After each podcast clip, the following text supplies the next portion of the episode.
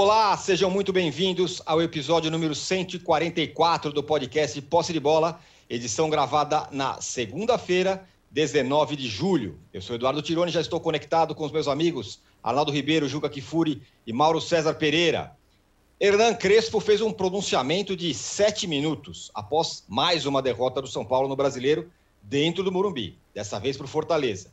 Disse que o São Paulo está se reconstruindo e não adianta sonhar com voos altos, porque a crise financeira do clube é avassaladora e aquele São Paulo glorioso está lá no passado.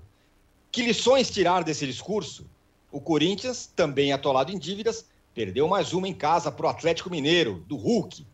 Focado em não cair, sonha com Roger Guedes e Renato Augusto. Enquanto isso, na Série B, os gigantes Botafogo, Cruzeiro e Vasco sofrem. E hoje dificilmente alguém apostaria na volta para a Série A. Os paulistas flertando com a tragédia, cariocas e o mineiro afundados na lama serão os temas do primeiro bloco. E se o primeiro bloco vai ser dos desesperados e endividados, o segundo será dos ricos e poderosos. Renato voltou. E ele ressuscitou o Flamengo avassalador? Pelo menos foi essa a impressão no massacre rubro-negro sobre o Bahia em Salvador. 5 a 0. Lembrando a fome de bola e pelo gol dos tempos do time do Jorge Jesus. O Palmeiras segue sendo o time mais cascudo desse brasileiro. Rodada a rodada não toma conhecimento do adversário, seja quem for. Meteu 3 a 0 no Atlético Goianiense em Goiânia. E o Galo do Hulk, como a gente já falou, venceu o Corinthians e também está no páreo. E o Grêmio, do interminável Filipão, será o tema do terceiro bloco. Cada vez que a gente decreta o fim da carreira dele, ele, ele reaparece Dois jogos no Grêmio, duas vitórias. Um recado importante: você que assiste a gravação do podcast pelo YouTube, não deixe de se inscrever no canal do All Sport. E você que escuta o podcast na sua plataforma predileta, não deixe de seguir o Posse de Bola. Bom dia, boa tarde, boa noite a todos. Ô Juca, no futebol brasileiro hoje, a verdadeira batalha, a briga mesmo, de boa parte dos clubes, é para se salvar de um buraco, desse buraco que se meteu aí o Botafogo, o Cruzeiro e o Vasco. O Corinthians e o São Paulo, os dois que perderam na rodada, parecem que estão lutando pelos 45 pontos, né? Bom dia, boa tarde, boa noite a todos. Olha, a saída para o Corinthians, para o São Paulo, eventualmente para o Cruzeiro, para o Vasco, para o Botafogo menos, é a saída que a nova legislação da Sociedade Anônima do Futebol permite é a solução de que acionistas salvem esses clubes baseados na grande massa torcedora que esses clubes têm, na grande clientela que esses clubes têm.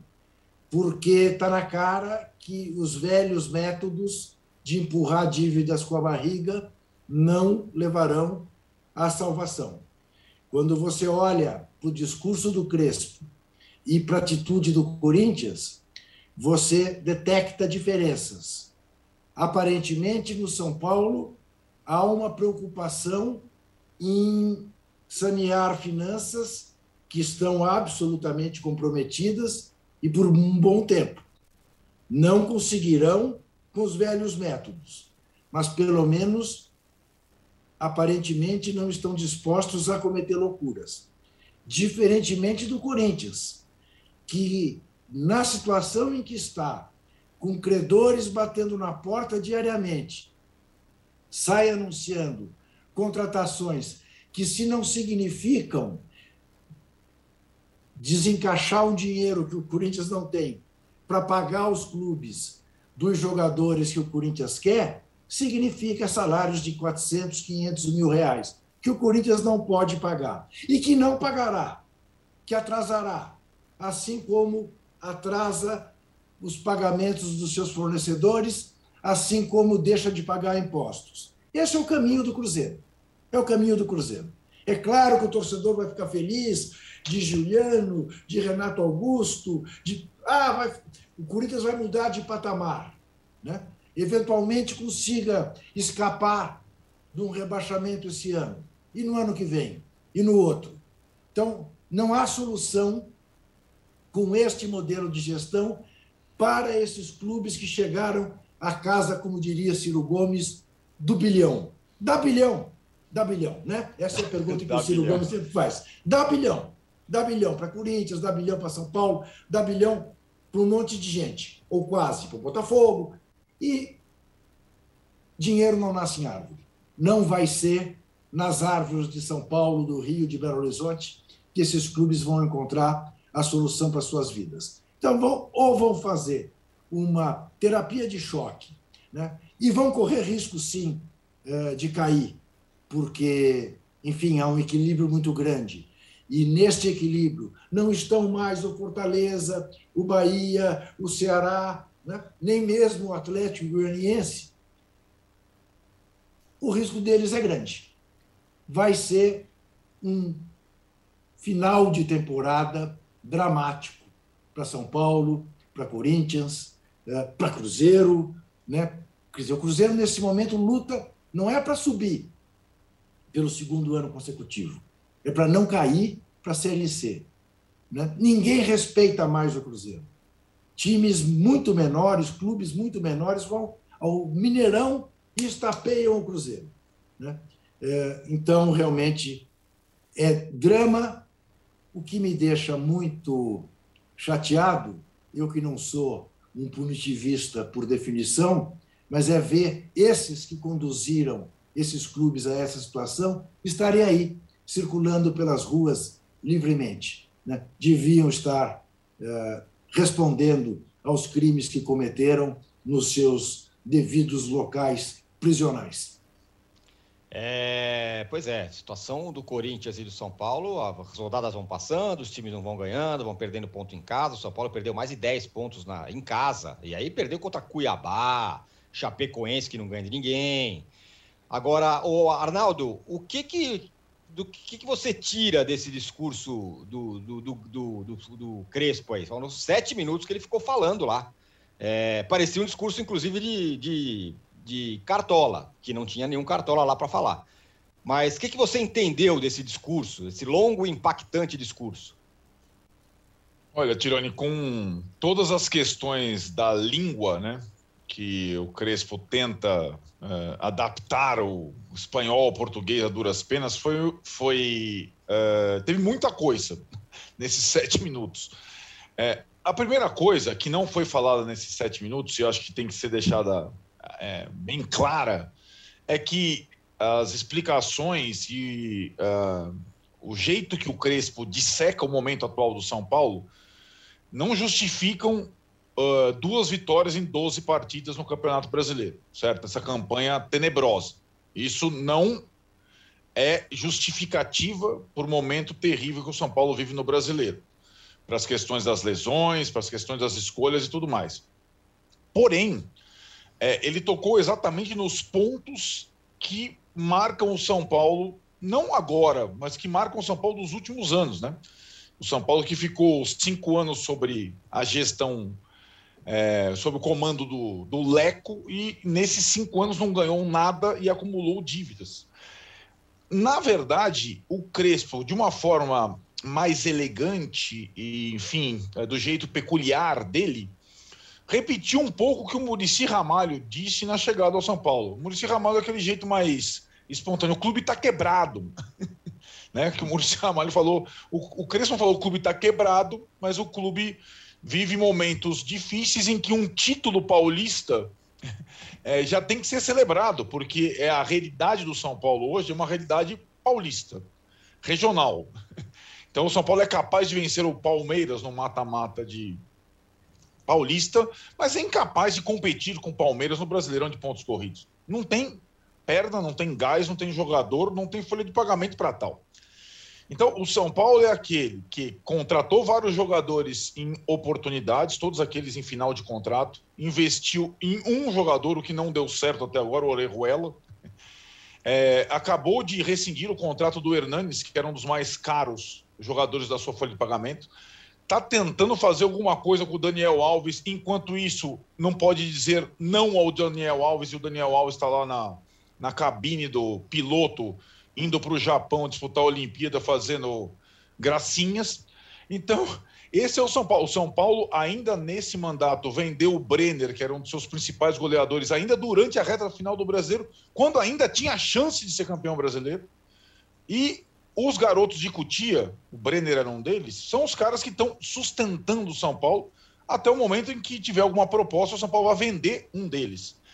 Essa gestão do São Paulo teve que pagar três dívidas de curto prazo que poder, poderiam impedir o clube de contratar qualquer jogador ou fazer com que o clube entrasse no Campeonato Brasileiro com pontos a menos, como foi o caso do Cruzeiro lá atrás. Então, de fato, o São Paulo. Então, o discurso do Crespo nada mais foi do que um choque de realidade, um tapa na cara. Olha, o tamanho do São Paulo hoje é um tamanho é, reduzido. O São Paulo não tem como fazer grandes contratações. O Crespo desde que chegou, pediu um centroavante que possa possa substituir o Brenner. O São Paulo não conseguiu trazer esse jogador até agora. Ah, sonha com o Caleri, mas só quer pagar daqui a um ano, Caleri. Beleza. Caleri, vem. Eu, te pago, eu pago o seu clube, os seus empresários daqui a um ano. Acho que pouca gente aceitaria tal proposta. Né? Então, é, é essa situação.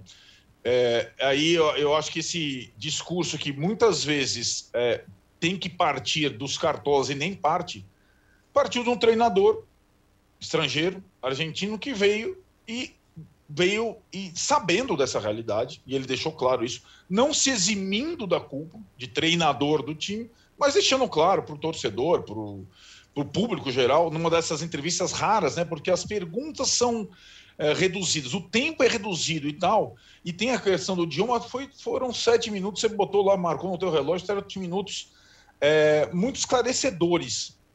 Muita gente comparou a entrevista do Crespo algumas que o Abel Ferreira também deu como técnico do Palmeiras, outro estrangeiro, ou outros estrangeiros dão. A única questão é que o Crespo, ele não, na, tanto na entrevista quanto na beira do campo, tal, ele, ele ainda, e acho que talvez pela característica, ele ainda não perdeu a compostura, ele não estourou, ele não brigou com ninguém, ele não xingou, ele não. não e ele foi calmo, claro, cristalino. E acho que deu para o torcedor do São Paulo perceber é, aonde está pisando nesse momento. Acho que, de uma forma até curiosa, a torcida organizada do São Paulo, depois da derrota do Fortaleza, enquanto o Crespo falava, sem ter o ao vivo ali, estava na porta do Morumbi protestando contra quem? Não contra o treinador, contra o Daniel Alves, que está lá na Olimpíada. Então, eu acho que está é, é, tá muito claro o momento do São Paulo atual. São Paulo vai brigar no brasileiro é, para não ficar na parte de baixo. O São Paulo na Libertadores tem poucas chances de passar pelo Racing, sobretudo pela questão dos desfalques na terça-feira na Argentina.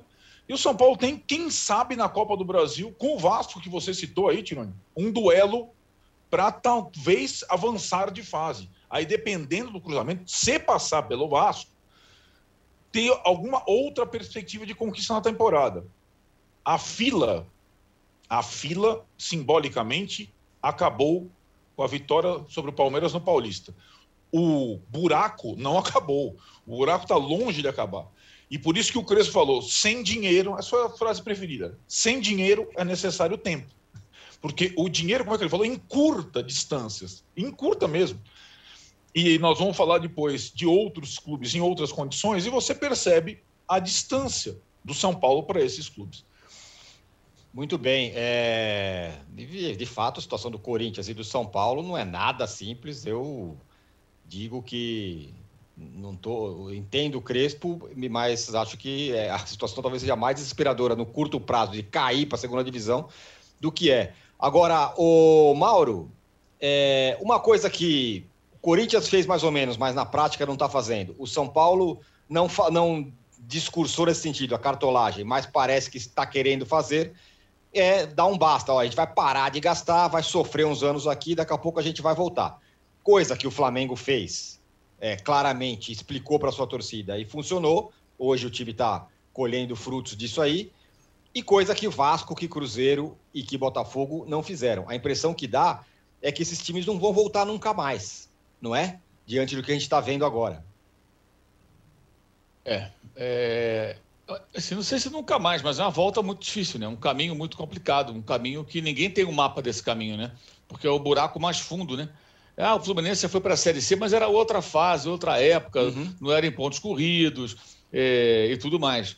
E aí o Fluminense depois subiu, né? Bom lembrar. O pessoal fala, ah, o Fluminense, rebaixamento, depois ele subiu para a Série B e acho que naturalmente subiria para a Série A. Aí, junto com outros clubes, entre eles o Bragantino, né? Subiu para a Série A numa canetada que colocou todo mundo é, é, para a primeira divisão. É, hoje a coisa é mais difícil, é mais complicada. Na época também o Fluminense passou a ter o patrocínio da Unimed, começou justamente na terceira divisão. Esses clubes não têm hoje essa possibilidade, tem a questão da pandemia. Então é, é, um caminho difícil e o mapa não existe. Quem, quem passou por isso aí para mostrar o caminho? Agora, o caminho dessa recuperação, embora seja para alguns mais difíceis do que para outros, é o caminho que o Flamengo fez, mas esse remédio é muito amargo, né? É... O próprio São Paulo quer cortar custo, quer contratar o Caleri. Não importa se vai pagar agora o ano que vem. Um jogador que você vai trazer de fora que vai custar caro é um jogador que você vai ter dificuldade. Em um ano você não vai pagar dívida, não vai resolver tudo. O Flamengo, na época que, que cortou da própria carne, o Wagner Love era o principal jogador do Flamengo, ele foi devolvido ao CSKA. Uhum. Os caras falaram uhum. para os russos: oh, não temos condições de pagar esse jogador. Ele foi contratado na época da outra gestão. O Flamengo pagou parte do, do, do que tinha que pagar, não tem condições de pagar o restante. E os caras queriam o atleta de volta. Foi rescindido o contrato, o acordo foi desfeito, aquilo que o Flamengo tinha pago ficou como se fosse um empréstimo. Até acho que o Flamengo perdeu o dinheiro aí, porque já tinha pago um valor que seria é, é, caro até pelo vai devolver o jogador e aliviou a folha de pagamento. O Corinthians, por exemplo, se desfez de vários atletas, claro que reduziu a folha e agora quer contratar aos montes. Né? Mas também é assim: quem que acreditou nessa conversa? A diretoria do Corinthians é o mesmo grupo político que endividou o clube, que uhum. colocou o clube, clube nessa situação, que entrou na aventura do estádio, que não precisava ser estádio de Copa do Mundo. Então, por que, que um torcedor vai acreditar no que falam esses dirigentes? E é muita vontade de se iludir. Né? É, quem acreditou, desculpe, foi, é, é, foi ingênuo foi ingênuo, porque era evidente que não, não seria assim. Né? E até o Vessone escreveu sobre isso também lá no, no site Meu Timão, que isso é curioso. Eles já contam com o público, segundo a análise do Vessone, a informação do Vessone, eles já contam com o público para poder pagar os jogadores que querem contratar. Ou seja, já estão contando com uma receita que você não sabe quando vai acontecer. Parece aquela previsão dos dirigentes do Flamengo no início dessa temporada, calculando em 100 milhões de faturamento com bilheteria o que ainda não aconteceu, porque não tem público do estádio até o momento. Vai ter na quarta-feira, mas é um público pequeno, tudo. Você não dá para faturar 100 milhões de bilheteria esse ano, porque são previsões que não têm cabimento. Só que o Flamengo erra uma previsão dessa e ele consegue vender um Gerson e dar uma equilibrada. E ele tem um potencial para ganhar campeonatos, porque o time é forte, o time está equilibrado financeiramente. O Corinthians não. O Corinthians deveria estar tá cortando eh, as suas despesas, cortando folha de pagamento, reduzindo custos e trabalhando com o que tem para ficar na primeira divisão. Que é essa, essa pode ser essa a meta no momento. Qual a mágica aí? Vai fazer o quê? A não ser que apareça alguém aí com um caminhão de dinheiro. Então, o problema é esse, o remédio é amargo. O remédio amargo, não, muita gente não quer tomar, o dirigente não quer, ele não quer ser conhecido como o dirigente que não ganhou nada. Esse foi o caso do Leco. O Leco saiu como dirigente que não ganhou nada, a torcida não gosta dele, evidentemente, e ele só onerou o clube. Se ele tivesse pago as dívidas, talvez ele fosse lembrado hoje como o presidente que colocou o São Paulo nos trilhos. Ah, mas aí não seria eu a ganhar o campeonato. Não ganhou o campeonato e não resolveu nada. A gente já falou que várias vezes das muitas contratações feitas na gestão dele, inclusive com a participação do Raí, contratações caras que não deram resultado. A última delas, o Daniel Olímpico Alves, que está lá no Japão, como vocês disseram, estava brincando lá na cabine de voo, não sei o quê, bababá, e o São Paulo perdendo aqui para o Fortaleza. É, e, aí, é e, quando, e quando voltou para o São Paulo, adotou um discurso que é muito comum dos jogadores argentinos. Né? O Crespo deve estar até achando interessante quando chegou do São Paulo. Não, o Daniel voltou, né? porque muitos dos colegas dele, argentinos, voltaram para clubes argentinos em final de carreira, né? porque sonhavam defender aqueles clubes, foram formados muitas vezes por aqueles clubes e queriam devolver algo. E o Di Maria é o exemplo, é o último exemplo agora, né, Mauro? Ele não vai voltar para o time lá, aquele. Que é... ele, é do, ele, foi revelado pelo Rosário Central. Ele tem é, até uma aqui... tatuagem do Rosário Central. E quer voltar a jogar lá, né? É, é o herói é muito... da Copa América aí. Isso é, isso é muito comum. O, o News Old Boys, em 2013, né, quando o Atlético foi campeão da Libertadores, eliminou o News Old Boys, o time chegou até a reta final da Libertadores e era um time que o, os atletas é, é, pagaram até contas atrasadas do clube, tiraram do bolso os caras se juntaram ali e o time poderia ter sido campeão sul-americano. Então, são várias histórias assim. Eu imagino que o Crespo, ao ver o Daniel Alves, deve ter pensado isso. Ele tem todo o direito de reivindicar o dinheiro que o clube deve a ele. Mas ele poderia continuar jogando. Falar, não, os caras vão ter que me pagar. A dívida é a dívida e tal, vai ter que acertar. Ah, vamos ajudar o São Paulo aqui? Não, ele foi para uma aventura olímpica. Jogar esse torneio que não tem a menor relevância. Ainda mais para um cara com o cartel de títulos que ele tem.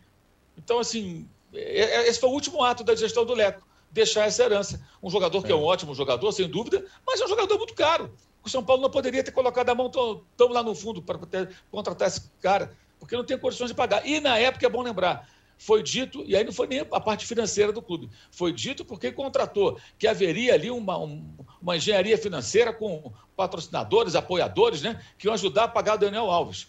Isso é. não aconteceu até hoje. Esse dinheiro novo, essa receita nova, quem se responsabiliza por isso geralmente é o pessoal de marketing, né? E o pessoal do futebol, que faz o negócio também, que tem que saber, tem sintonia com quem vai trazer esse dinheiro. Não, alguém aqui vai patrocinar o Daniel Alves. Até hoje não aconteceu. E acumulou essa dívida com o jogador. A situação que eu acho muito constrangedora de você não poder é, é, brecar a ida do jogador para um torneio que não tem essa relevância e, e o São Paulo precisando dele. Mas tudo está dentro dessa, dessa coisa do remédio amargo. Quem quer, quem quer tomar? Né? Quem quer tomar um remédio amargo? Como é que é aquele remédio ruim lá? Óleo de fígado de bacalhau? Isso, né? isso. Ó, tá, tá, aqui o, tá aqui, olha, é, tá aqui esse litrão, litrão aqui. Você vai ter que tomar isso aqui, é. amigão. Aí você vai ficar bom. Não, isso aí eu não quero. Eu quero aquele remédio docinho, aquele xaropinho da vovó, o sabor de morango. Ih, né? Não, ah, fala sério. Ah, o resultado é. é. esse, cara. Não tem jeito. E o mais incrível é que quando você fala isso, nesse exato momento, certamente tem gente atacando aqui, a gente criticando. Não, mas não sei o quê. São Paulinos acho que não, porque estão na bronca. Mas corintianos, por exemplo, essa semana, na rede social, pessoal fica na bronca.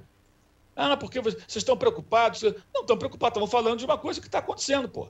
Prometeram para o torcedor do Corinthians que o clube agora ia ser mais responsável financeiramente, de repente foi contratar jogadores. Jogadores que já são passando dos 30 anos, que a gente não sabe nem se vão dar o retorno técnico esperado. Pode até uhum. dar, mas não, não dá para ter essa certeza. Né? O Renato Augusto, por exemplo, em 2015, ele, ele foi muito bem no Corinthians, mas o esforço que esse rapaz fazia para jogar era enorme, por conta Sim. dos muitos problemas físicos, que, que é uma elogio que eu estou fazendo. Ele é um tremendo profissional, todo mundo fala isso. Mas já são seis anos, gente. Seis anos daquela temporada. Olha quanto tempo já passou. Então, qual a certeza que você vai ter de que, por mais não, que ele seja profissional. Não, não, não conseguiu jogar a Copa de 2018, é. né? Exato, que já tem, que já tem três, três anos. anos. Isso. Então, isso. qual é a certeza que você tem de que esse rapaz vai conseguir devolver? Ele vai se empenhar, eu tenho certeza que vai. Que ele é um cara muito sério, muito dedicado, mas não dá. Muitas vezes não dá. Então, também é uma contratação arriscada. Mas o torcedor fica pensando, muitos torcedores, que eles estamos em 2015. E, e, e aí, como é que fica depois? Faz um contrato, como disse o Juca, aí um contrato caro, você assume um compromisso, e aí não tem jeito, amigo. Aí não tem jeito. Quer dizer, os caras repetem os mesmos erros. Perfeito. Bom, Primeiro bloco finalizado aqui, só ressaltar que, com relação ao, ao Daniel Alves, carinhosamente chamado de vovô olímpico pela torcida do São Paulo, é, ele ir para a Olimpíada já, já é meio que um, uma, um desrespeito à torcida do São Paulo com o time nessa, nessa draga. Eu acho que tem uma cereja no bolo nessa história, é ele fazer essas fotos de, de, de, de comissário de bordo, como se não tivesse acontecendo nada é o sonho dele e tal, e não tá nem, virou as costas completamente para a torcida do São Paulo e está lá curtindo o seu sonho eu, olímpico. Fala. Eu acho que a, a situação dele é o retrato mais fiel possível e imaginável da atual situação do São Paulo. O São Paulo tornou-se refém do seu jogador mais caro porque deve para ele. Perfeito. E quem está endividado é. não pode cobrar é. do dono da dívida. Então ele é que manda no São Paulo. Pois é, é, é eu acho é que é isso mesmo. Ele até está no direito dele não querer jogar porque isso. não recebe e tudo mais, tá tudo certo. Isso. Mas eu, eu, acho que a cereja no bolo é: eu não só não vou jogar pelo São Paulo, mas enquanto o São Paulo está perdendo no Fortaleza, eu estou aqui, aqui brincando de ser comissário de bordo e dane-se vocês. Isso. Mais ou menos isso. isso. Bom, fechamos aqui o primeiro bloco é, do posse de bola 144. A gente volta em 30 segundos. O Juca está lustrando o seu ratão de bronze para sexta-feira e nos pedindo likes. Estamos aqui com uma audiência brutal. Vamos chegar aí a 3 mil likes. Olha o Juca pedindo aí. E sexta-feira terá ratão de bronze, sim, como já teve a semana passada. A gente volta no segundo bloco para falar. Falamos dos, dos clubes miseráveis agora. Vamos falar dos poderosos. Flamengo 5 a 0, Palmeiras 3 a 0, Galo passou por cima do Corinthians. Já voltamos em 30 segundos. Baixo Clero é o podcast de política do UOL. Toda semana eu, Carla Bigato, converso com os comentaristas Maria Carolina Trevisan e Diogo Schelp sobre temas que dominam a pauta política brasileira. Você pode ouvir o Baixo Clero e outros programas do UOL em uol.com.br podcasts, no YouTube e também nas principais plataformas de distribuição de podcasts. Estamos de volta para o segundo bloco do episódio 144 do podcast Posse de Bola. O Juca está ali com o seu papel pedindo likes em todo o intervalo. Vão chegar aí a 5 mil likes hoje, vai. É, para falar nesse segundo bloco dos poderosos, Palmeiras, Flamengo, Galo. O Mauro, o Flamengo meteu nada menos do que 5 a 0 no Bahia, fora de casa, em Salvador. Lembrou, para mim, pelo menos, os, os ótimos tempos do Jorge Jesus, no, na loucura por recuperar a bola, na fome de fazer gol. O time estava avassalador. O Bahia parecia que, sério, sendo atacado por um extraterrestre, um negócio absurdo. É claro que ainda é um primeiro jogo, segundo jogo, né, no caso do, do Renato, mas me impressionou particularmente, Mauro, a disposição dos jogadores, a fome dos jogadores. Claro que voltaram alguns titulares muito importantes, como o Gabigol, que fez três gols, mas isso é meio diferente do que, pelo menos, eu via nos tempos do Rogério. Ou eu estou enxergando demais? Será que os jogadores compraram essa ideia do Renato e, e agora vai ser um Deus nos acuda para os outros? Bem, primeiro acho que assim, o Renato ele fez aquilo que tinha que fazer, a gente vinha falando sobre isso, né? É, e houve muitas conversas também entre ele e os jogadores. Acho que essa é a parte mais importante. Eu já falei aqui, tem jogador no Flamengo que taticamente tem mais conhecimento do que o próprio técnico. Renato não é um estrategista, não é um cara da tática, não é um cara da estratégia. Ele é um cara da motivação, um cara da conversa, dessa brincadeira com o Gabigol, o negócio do DVD, que ele já utilizou com o Cebolinha, com outros, com o PP, sei lá com mais quem. Enfim, isso até funciona nesse universo do futebol, porque o jogador de futebol, em média, gosta disso e tal. Né? E, e, e pega bem com a galera em momentos de vitória. É, tem que dividir em duas partes. Primeiro, quarta-feira. Quarta-feira foi uma estratégia dele, o time jogar daquela maneira aquela maneira horrorosa que não tem nada a ver com o Flamengo.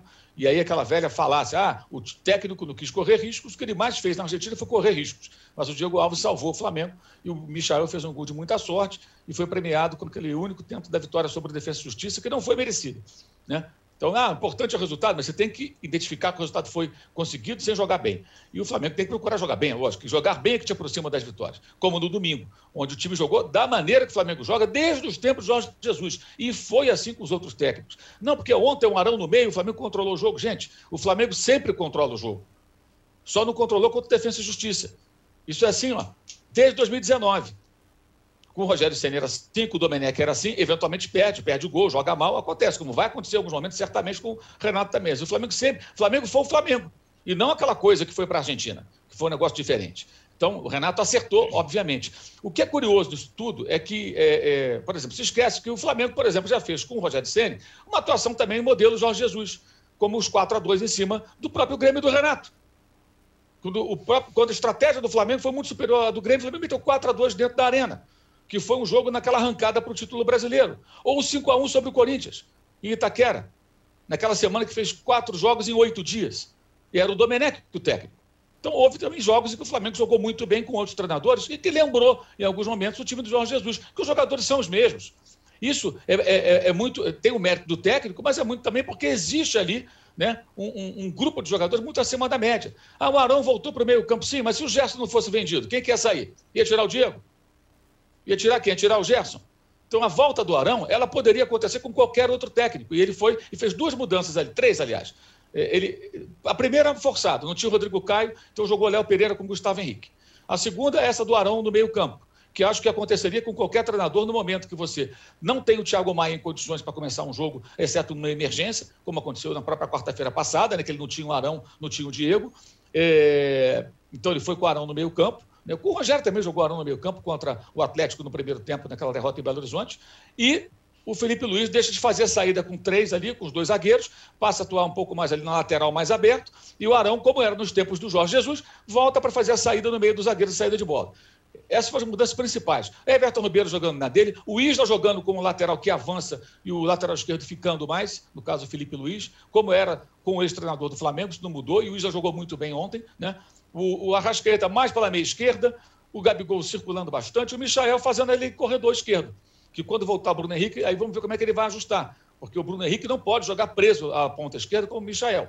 Isso mata o futebol do Bruno Henrique. Ele tem que alternar momentos em que ele vai arrancar como ponta, como na jogada que ele fez para o Pedro marcar o único gol da vitória sobre o Palmeiras, ou, por exemplo, como contra o Fortaleza, quando ele jogando mais centralizado, fez os dois gols da vitória no Maracanã.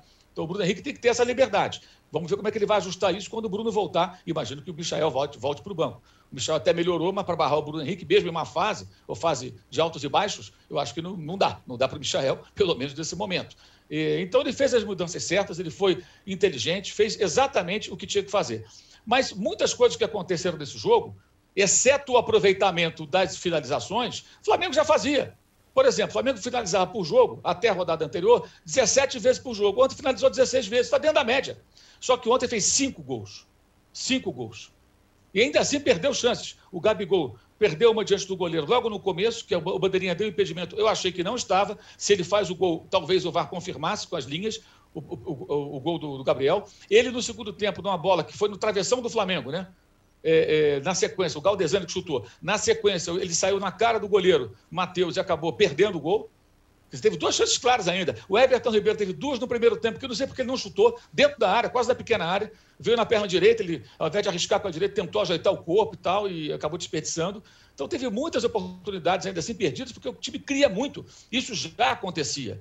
Eu venho dizendo aqui, o Renato não pegou terra arrasada. É, é uma distorção da realidade, é, é, baseada apenas nos últimos jogos. No último jogo e meio, o jogo do Atlético foi péssimo, e o segundo tempo contra o Fluminense, que foi muito ruim. Mas até o primeiro tempo contra o Fluminense, o Flamengo controlava o jogo e perdia chances. Perdia a chance que agora aproveitou. Acho muito precoce imaginar que o Flamengo vai ser agora avassalador. É um jogo só. O Bahia jogou muito mal, por mérito do Flamengo, mas também por incompetência do Bahia, muito mal escalado, muito mal montado. Eu acho que o Bahia tem um técnico que é aquém do que o Bahia pretende ser nesse momento. Para mim, Dado Cavalcante é um técnico para times menores que o Bahia hoje. E ontem acho que ficou bem claro isso. Né? O Bahia não foi para em momento algum e não conseguiu sequer reagir, mudar o cenário da partida. Não marcava, um time frouxo, e pô, o Flamengo deitou e rolou. Então tem méritos do Flamengo, evidentemente. O Renato foi muito bem, merece elogios. Só acho que há uma empolgação muito grande, e especialmente de quem tentava atribuir o, o, o, final ruim do Flamengo na fase do Sene apenas ao técnico, esquecendo que o time tem conteúdo. A melhor exibição de um time de futebol em 2021, nessa temporada, não nesse ano, nessa temporada, foi o primeiro tempo do Flamengo contra ele deu em Quito. Foi de manual. Segundo tempo, não, trocou o goleiro, tomou dois gols, altitude, não sei o quê, ainda assim venceu. Aquele jogo ninguém fez igual. E foi na altitude. Ou seja, esse time sabe o que fazer. Agora, não pode é seguir. Se, se ele mandar jogar retrancado, os caras vão seguir, como seguiram. Ali foi estratégia do, do treinador. E ele viu que, que não funciona. Foi a estratégia que o Renato usou, por exemplo, contra o São Paulo, para eliminar o São Paulo na Copa do Brasil. Ou que ele jogou os momentos contra o Internacional, nas vitórias em Grenais. Jogar fechado, tentar sair no contra-ataque. Só que venceu, mas foi muito, muito, muito massacrado pelo Defesa e Justiça. E mudou. E quarta-feira, acho que ele vai ter que ser muito mais parecido do que foi domingo e nada parecido do que foi quarta, na quarta passada e é um jogo mais difícil contra o adversário perigoso, mais bem treinado, que mesmo enfraquecido com a saída de alguns jogadores, é um time que pode surpreender, até porque já surpreendeu o Palmeiras duas vezes aqui no Brasil nesse, nesse ano, né? No, ganhou na, em São Paulo na Libertadores e ganhou lá em Brasília, exatamente onde vai acontecer esse jogo, na, na, na Recopa. Depois ainda ganhou nos pênaltis e foi o campeão é, levantando esse troféu. Então, é, é, eu acho que tem todo um contexto que está sendo descolado também. Isso aqui não é uma defesa do Rogério Senna nem nada. O Rogério Senna já passou. Eu estou tentando passar o seguinte: o que é o time do Flamengo? Não houve uma transformação do time do Flamengo. Houve um aproveitamento, e isso é mérito para o técnico, elogio para o técnico, gente, para o Renato. Ele, ele, pra, ontem, o contrato que ele fez na quarta, ele usou bem aquilo que ele encontrou, que é um time que sabe o que fazer em campo. E alguns ajustes que ele fez. Né? É, especialmente voltar o Arão, mudou ali o Felipe Luiz, mas para você ter uma ideia, mais concreta de como vai ser, tem que esperar mais jogos. E outra coisa que é uma falácia, que é falar, ah, com, a, com Arão na zaga foi ruim, com, com Felipe Luiz fazendo a saída de três foi ruim. Foi assim que o Flamengo ganhou o Campeonato Brasileiro, gente. Foram com essas mudanças. E essas mudanças feitas pelo, pelo Sene foram também em acordo com os jogadores. Ou alguém acha que o Sene chegava ali, ó, Felipe Luiz, vai para lá, fulano, vem para cá. Não. Com esse elenco, amigo, você tem que conversar com os caras. Você tem que negociar, entre aspas, com os caras. Você tem que ter ali na, na parceria. E isso houve com o Ceni e houve agora com o Renato nesse domingo. Alguém acha que vai chegar ali para esses caras? Arrascaeta, você vai jogar agora na ponta direita, fica lá. Fulano, vem para cá. Não vai, não vai funcionar. Esse foi, inclusive, um problema com o Domi.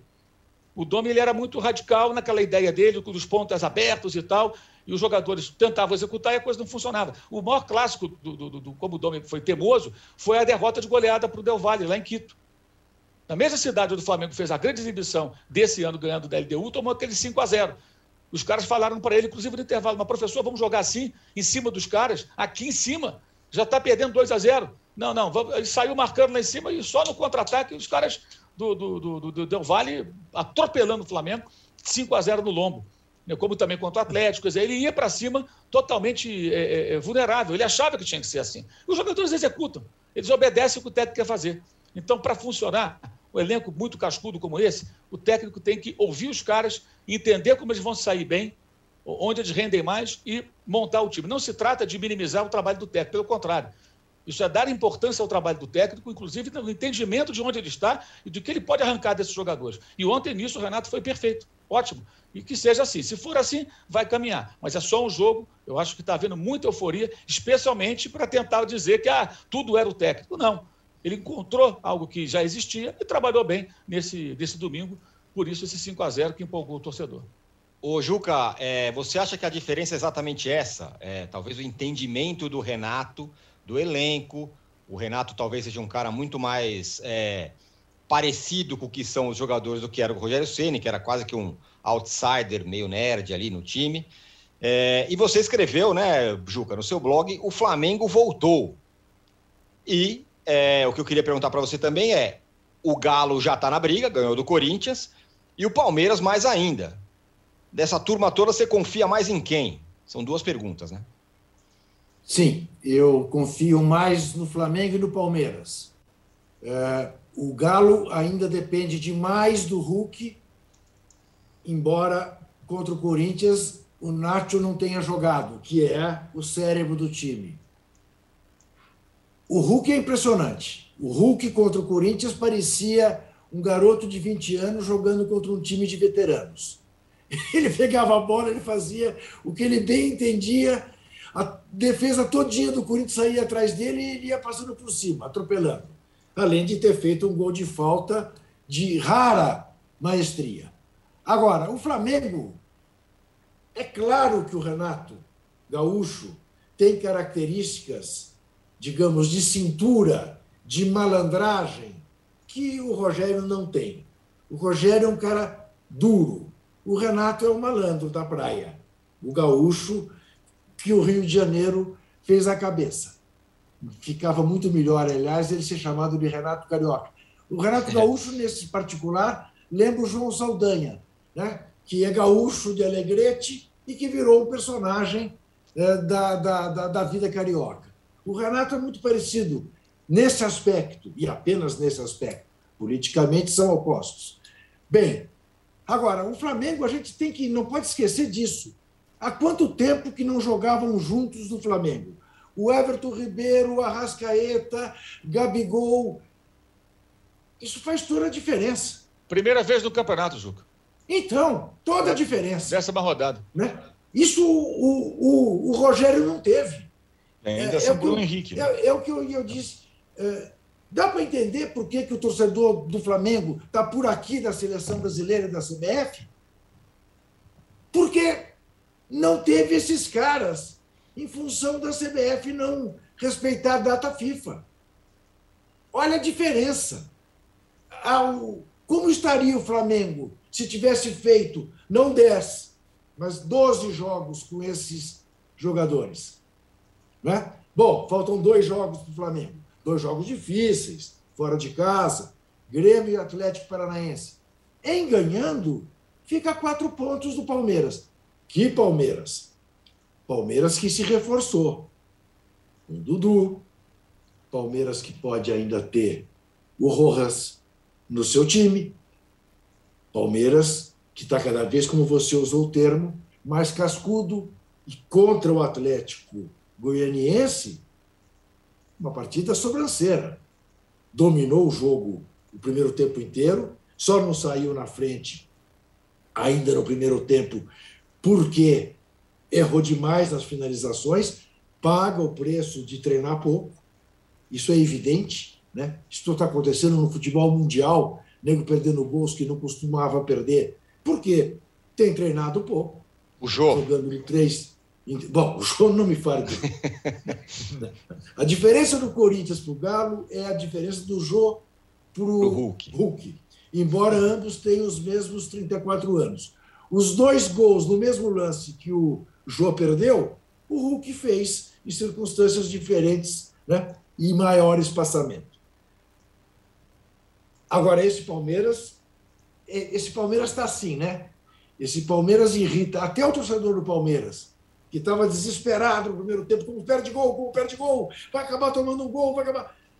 Depois mete 3 a 0, com dois gols no fim e um gol contra. E aí, quando lê, ouve alguém dizer, ah, mas o Palmeiras não encanta, fica a pé da vida, dizer, pô, o que mais vocês querem? 3 a 0, é líder no campeonato. Que vocês querem mais o quê? E tem toda a razão.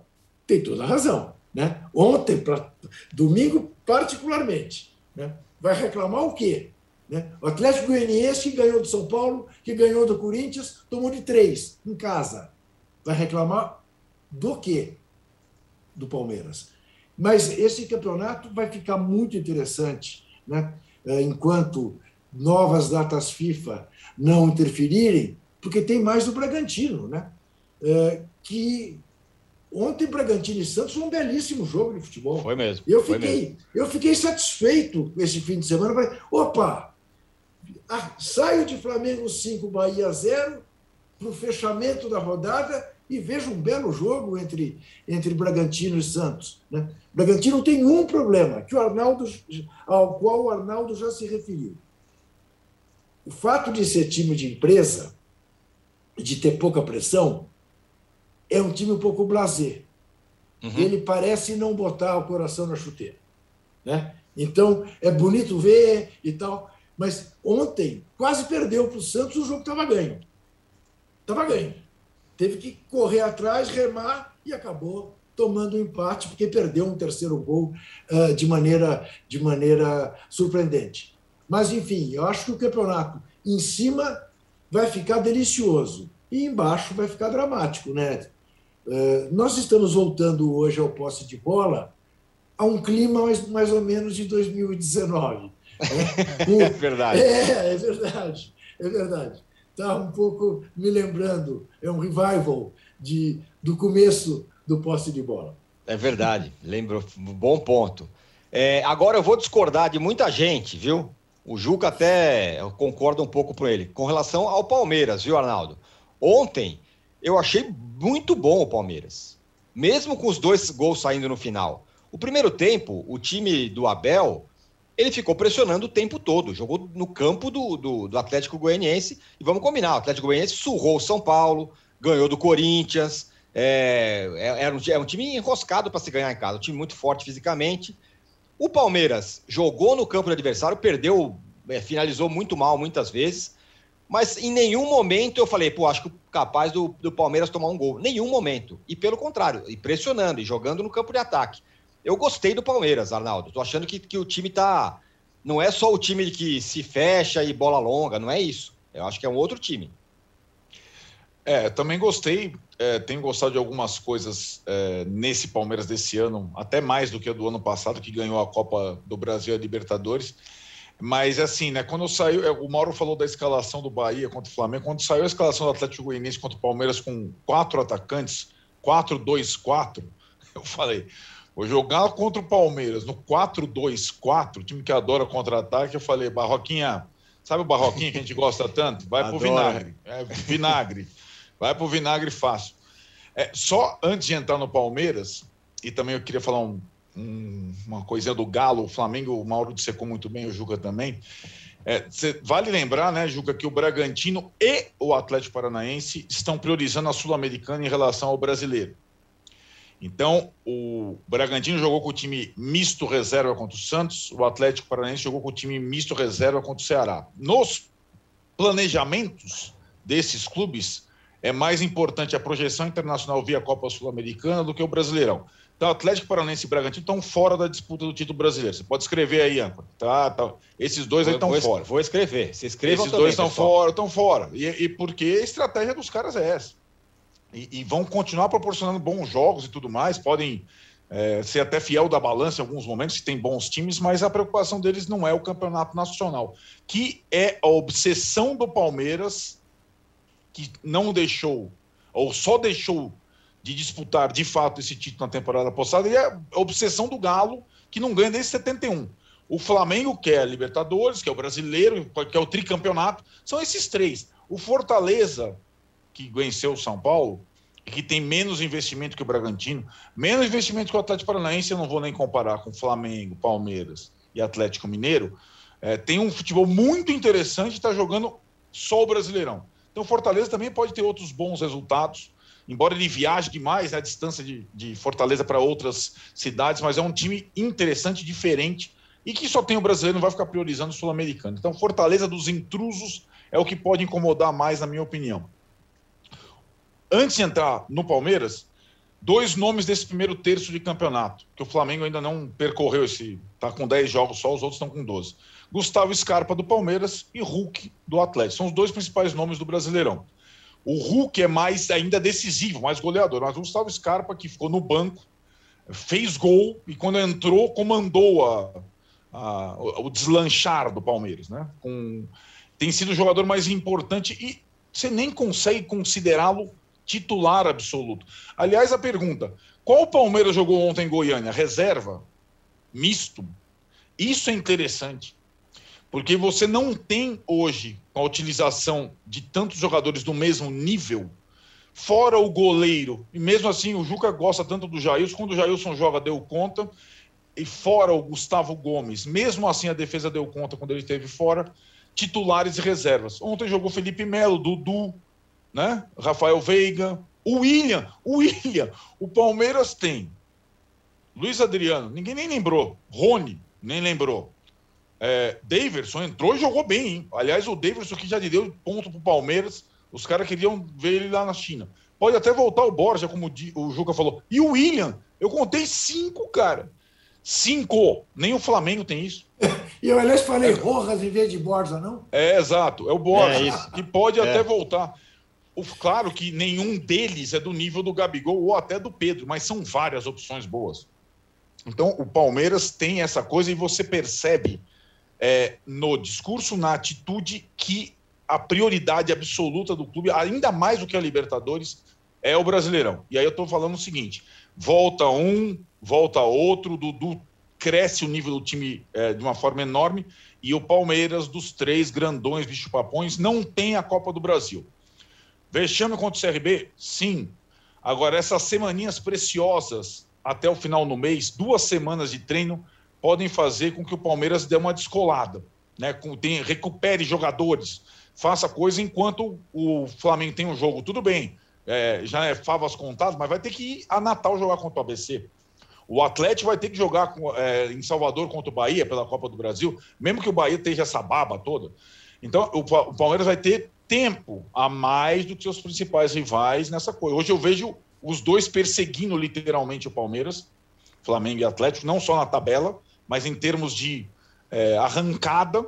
É, hoje o campeonato já está desenhado para mim entre os três. É, já está. E, e, é, são.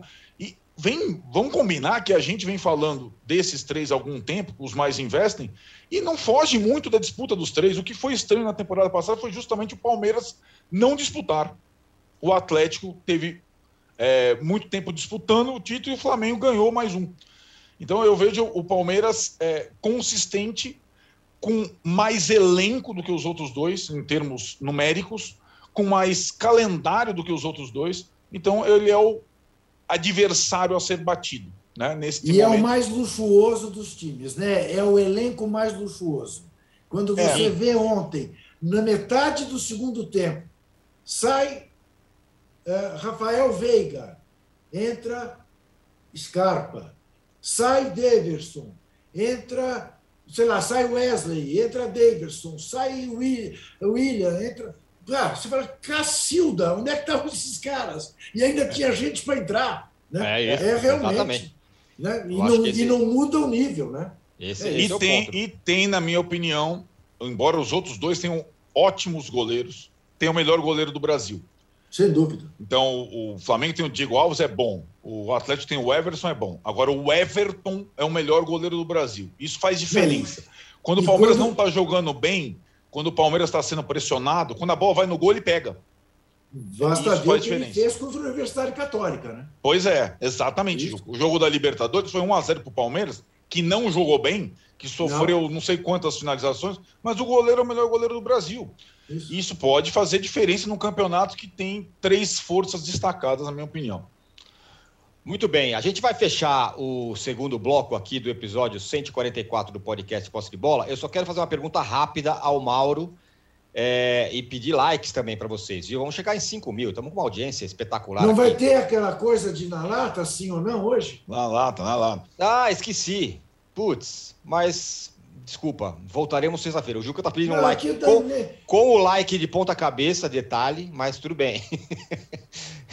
Ô, Mauro, eu queria saber de você o seguinte: o Palmeiras, o Flamengo vai ter público agora nesse jogo da, da, da Libertadores contra o Defesa e Justiça, é, mas está se articulando para ter público no brasileiro? É, tem isso? O Flamengo quer ter público sempre, né? Isso aí está claro, desde, desde sempre. Não é só o Flamengo, não. O Flamengo vai, vai de cobaia voluntária. E se por acaso as coisas funcionarem sem grandes desastres, né? É, tudo indica que outros clubes vão seguir o mesmo caminho. Isso aí, para mim, está muito claro. Porque os clubes querem receita de bilheteria. O que eu acho que é importante, e até eu fui alvo de distorções de uma ala covarde aí de, de gente na rede social, né? como se eu estivesse defendendo a volta incondicional do público. Eu acho que a gente precisa discutir mais isso, debater mais isso. Que o que está acontecendo é o seguinte: esse assunto é quase proibido. Se você falar, gente, como é que vai ser a volta do público? De que maneira isso vai ser é, discutido, bolado? Quais vão ser os critérios? Você já é automaticamente atacado por uma questão política. Né? Ou seja, distorcem até aquilo que você está dizendo. É covarde, é sórdido. Aliás, é o outro lado da mesma moeda, né? Como fazem aqueles que esse pessoal tanto ataca, eles fazem igualzinho. Só que um está na extrema esquerda, outro está na extrema direita. Né? Mas às vezes eles fazem jogada conjunta, são iguais, iguais, covardes. E o que acontece? É, é, enquanto a gente não debate o assunto, e se esse assunto ficar fora da pauta, os dirigentes ficam em silêncio, a CBF não se manifesta, eles vão fazendo na marra. Já tivemos dois jogos com o público na marra via Comebol, um com 0,9% da população vacinada em 30 de janeiro, o Palmeiras e Santos da Libertadores do Maracanã, e no mesmo estádio, há, há nove dias, o, a final da Copa América, decidida que seria com o público na véspera e com uma grande confusão, porque é óbvio que de um dia para o outro você não resolve. Esse jogo de quarta-feira, eu acho extremamente arriscado. A definição sobre como seria, é, é, de que seria é, com o público, foi menos de uma semana antes da realização da partida. Não sei de que maneira vão fazer a triagem, de que maneira isso vai ser controlado, a apresentação do teste de PCR, a verificação se é falsificado ou não, já que houve casos identificados de falsificação no Rio de Janeiro na final da Copa América. Enquanto a gente não toca nesse assunto, os caras vão fazendo, gente. E vai fazer, e vai continuar. E o que vai o que, até o dia que alguém. É, é, é, ou, ou que a coisa funcione, né, surpreendentemente, porque a gente sabe como é feito, é mais para dar errado, ter confusão do que outra coisa, né? ou eles vão levando. Né? Agora, quando se toca no assunto, na necessidade de discutir o assunto, não para fazer agora, mas como é que isso vai ser? Um dia o público, o público vai voltar, você é atacado. Aconteceu comigo nesse final de semana. E o ataque não é de torcedor, não. É um ataque político, covarde, sórdido, que é dos bolsominions da outra extremidade. São iguaizinhos aos bolsominions. Olha aqui, que tem que discutir esse tema é absolutamente óbvio. Que tem sido objeto de irresponsabilidades é também óbvio e responsabilidades pelo mundo afora, porque na Eurocopa também se deu e de maneira desorganizada. O que aconteceu em Wembley foi um absurdo. Todo mundo sem máscara, aglomerou. Vamos esperar. E esta é a resposta que nós temos que esperar. Semana que vem, quando os tais 15 dias, se teremos uma nova onda na Europa ou se não teremos. Em que medida isto se, se dará ou não se dará por causa da euro? Quem sabe descobramos que não aconteceu nada. Vamos ter Olimpíada feita com a mesma irresponsabilidade. Já temos casos de atletas contaminados na Vila Olímpica, de funcionários. A ganância do ser humano. Então, de fato, é preciso discutir este tema para saber como. Porque que uma hora vai acontecer, vai. Já está acontecendo na valentona. Porque o ser humano é assim. Se acha impune e é ganancioso. Ponto. O Juca, é, na Espanha, em Sevilha, sabe o que, que o cara tinha que apresentar para assistir o jogo da Eurocopa? Nada. Nada. O ingresso. Só o ingresso. É o ingresso. Na, na, na, na Inglaterra, você faz, fazia o teste, você podia apresentar dupla, as duas doses de vacina, ou então você podia apresentar um teste que é feito pelo sistema de saúde inglês, o SUS do, da Inglaterra, que é muito Sim. bom e tal, né? É O ótimo. cara recebe, o cara recebe o resultado, mas você lança o resultado no aplicativo. Ou seja, é, eu conversei com, com o Renato Senise longamente ontem sobre isso, que vive lá na Inglaterra. Falou, Mauro, se o cara quiser mentir, o cara mente. Claro. Você acha que ninguém mentiu? Os caras invadiram o estádio, pô, querendo no Maracanã. Aconteceu É o isso. jogo do Flamengo, final de, de Sul-Americana com o Independente, teve isso. e outras vezes. Invadiram o Wembley. Você acha que ninguém mentiu? Né, Na Hungria, um ditador lá, o senhor. Orbán, lá, 55 mil pessoas no estádio. E o detalhe, a vacinação não era, isso é o mais incrível, não era o que eles pediam, era o teste PCR. Ou seja, foi uma grande bagunça, mas quase sempre a Eurocopa foi tratada aqui como que bonito, que legal a Não. volta do público. É legal a volta do público, mas vem cá, mas foi- muita gente tratou assim. Não, inclusive, sei, inclusive não. gente que atacou a Copa América, mas Eu tratou sei. a Euro de outra forma. É muito Eu- curioso isso. Então, um debate isento e, e- e- direto que não está acontecendo. Você sabe que eu chamei a Copa América de Cova América e a Euro Covid-19. Sim, não estou me referindo a você. Eu não, não, não, eu estou me referindo a você.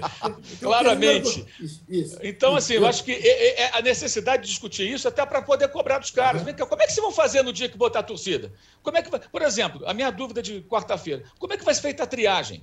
Quantas pessoas estarão ali Nada, trabalhando para fazer a triagem? Se não nada. fizer, é uma bagunça. Isso. Se tiver pouca gente, vai formar fila.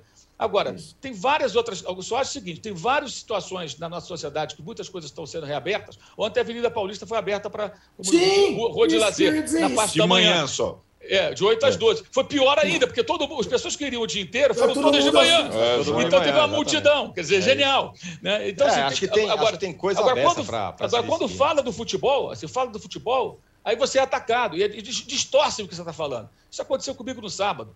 Isso, para mim, é bolsomínio da outra extremidade. É igualzinho, mesmo modo de operante. Não valem nada. Faço questão de deixar bem claro aqui. Não valem nada. Salvador- Desculpa, Falar- em invasão, fala. Salvador Allende, que está sendo, felizmente, ju- eh, feito justiça à história dele agora nas eleições chilenas, né, com a volta eh, de um socialista ao poder, falava sobre a circularidade das ideologias e dizia o seguinte: os extremos se encontram nas minhas costas. Ah, boa. Muito É, bem. É E, fala- e por falar em invasão, estamos invadindo o horário aqui do, do posse de Sim. bola. Voltamos em 30 segundos para falar do Filipão, que está renascido. E por falar em Chile, né? Já voltamos. Sabia que não importa qual o seu negócio, você pode anunciar no UOL? O Cláudio, por exemplo, conquistou clientes em sua barbearia anunciando para 134 milhões de pessoas. E depois de anunciar nos principais sites do Brasil, os cursos da Sofia ganharam novos alunos. Já a Ana investiu a partir de 10 reais e a sua loja online passou a vender muito mais. Quer divulgar o seu negócio de um jeito fácil? Então já sabe, faça como eles. Anuncie no UOL Ads. Sua marca no UOL. Estamos de volta para o terceiro bloco do episódio 144 do podcast Posse de Bola. Vou usar a palavra, a frase 15 segundos daquela mulher da CPI para cada um, porque o tempo urge. Ô, Juca, o Filipão é infinito. Quando você imagina o fim, o cara foi mal no Cruzeiro, ele retorna. Será que ele vai Você tirar o Grêmio lá de cometeu uma baixo? injustiça com ele. Você Eu? disse que ele jogou duas vezes e ganhou as duas. Jogou três vezes. A primeira ele empatou. No Ah, é. Grenal. É verdade, ali foi ótimo para ele. É, perfeito. bom, ah, o Grêmio ganhou do Fluminense porque o, o Deus dos estádios quis que ganhasse. Né? Achou um pênalti ali no fim, uma bobagem né, enorme, não jogou para ganhar, mas ganhou. É, isso ele sabe fazer. A família escolar. Vamos ver quanto tempo dura. Mas ele reavivou o Grêmio, sem dúvida alguma. Agora, o Arnaldo, é uma coisa do, o- é, ruim para bom para bom com o Grêmio, né? Que pode reagir, ruim para os outros, que o Grêmio tá lá, tá lá embaixo, para outros grandes. Agora, o, também tem o fato do sarrafo baixo, né? Tirar o Grêmio da zona de rebaixamento, vamos combinar que não é um super desafio, né? É, é, eu acho que o sarrafo baixo não é só tirar o Grêmio da zona de rebaixamento, é, por exemplo, eliminar a LDU na Sul-Americana, que é um adversário difícil, e ganhou a primeira lá. Em comum nessas três partidas, Tirone, não tomou gol em nenhuma das três. E o sistema Sim. defensivo do Grêmio era um, era um problema, né? era uma questão. E tem é, o Vitória na Copa do Brasil, que foi o algoz do Inter. Tem até as Copas. O Grêmio está vivo em três competições. É. No brasileiro não vai lutar para. De novo, não é agora que trocou o Renato para o Filipão que vai lutar pelo brasileiro, está fora do brasileiro.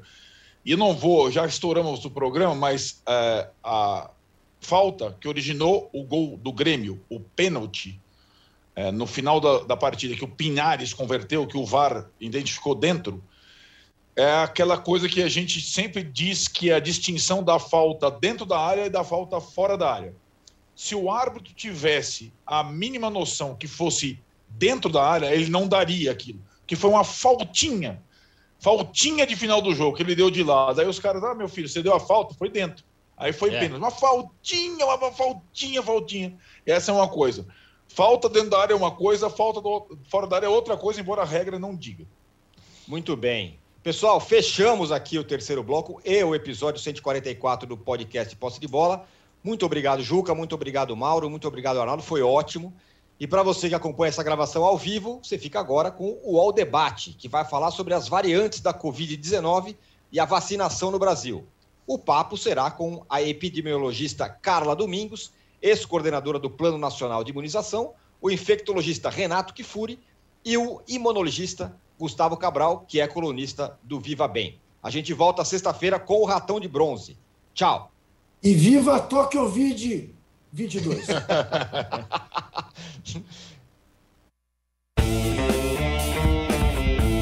Você pode ouvir este e outros podcasts do UOL em uol.com.br podcasts. Posse de Bola tem pauta e edição de Arnaldo Ribeiro e Eduardo Tironi, produção de Rubens Lisboa, edição de áudio de João Pedro Pinheiro e coordenação de Juliana Carpanês.